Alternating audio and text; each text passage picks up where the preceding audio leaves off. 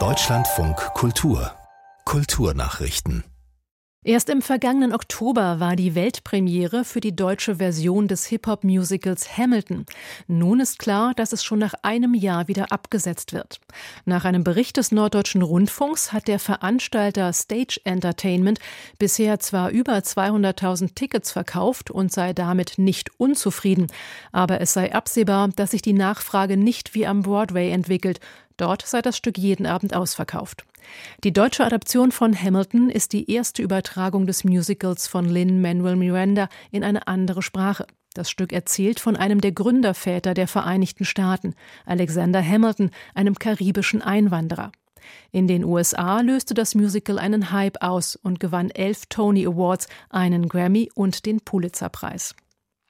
Frauen sollen künftig in katholischen Messfeiern predigen dürfen. Dafür stimmte eine Mehrheit des katholischen Reformprozesses Synodaler Weg in Frankfurt am Main. Nach langer Debatte nahmen gut 90 Prozent der Delegierten einen entsprechenden Vorschlag an.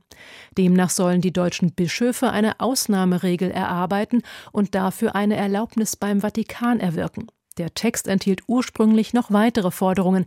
Er wurde auf Antrag der Bischöfe aber stark verändert. Im Vorfeld der Abstimmung warf die Ordensschwester Katharina Ganz der Versammlung Mutlosigkeit vor. Wie andere skeptische Stimmen kritisierte auch sie die Bischöfe und sagte im Deutschlandfunk, das äh, empfinde ich auch so in der Tat, dass die Bischöfe sehr stark doch von den warnenden Stimmen oder auch jetzt den Verboten aus Rom zum Teil beeinträchtigt sind und der Mut fehlt, entschieden, klar auch Forderungen zu stellen, die der Kirche in Deutschland dienen würden und unsere Kirche nach vorne bringen. Man eiert schon sehr diplomatisch auf verschiedenen Sachen herum. Die Ordensschwester Katharina Ganz. Immer mehr junge Leute aus dem Ausland beginnen ein Studium in Deutschland. Nach Zahlen des Statistischen Bundesamtes schrieben sich im vergangenen Jahr 10 Prozent mehr ausländische Studienanfänger und Anfängerinnen an den Hochschulen ein als im Jahr davor. Demnach gab es 128.500 Erstimmatrikulierte aus dem Ausland und damit mehr als vor der Pandemie. Insgesamt schrieben sich fast 475.000 Menschen erstmals für ein Studium ein. Ein Plus von 0,5 Prozent gegenüber 2021. Es wurde aber allein von ausländischen Studierenden getragen. Die Zahl der Deutschen, die ein Studium beginnen, geht seit 2020 zurück. Der Debütpreis der Lit Cologne geht in diesem Jahr an Esther Schüttpelz für ihren Roman Ohne mich.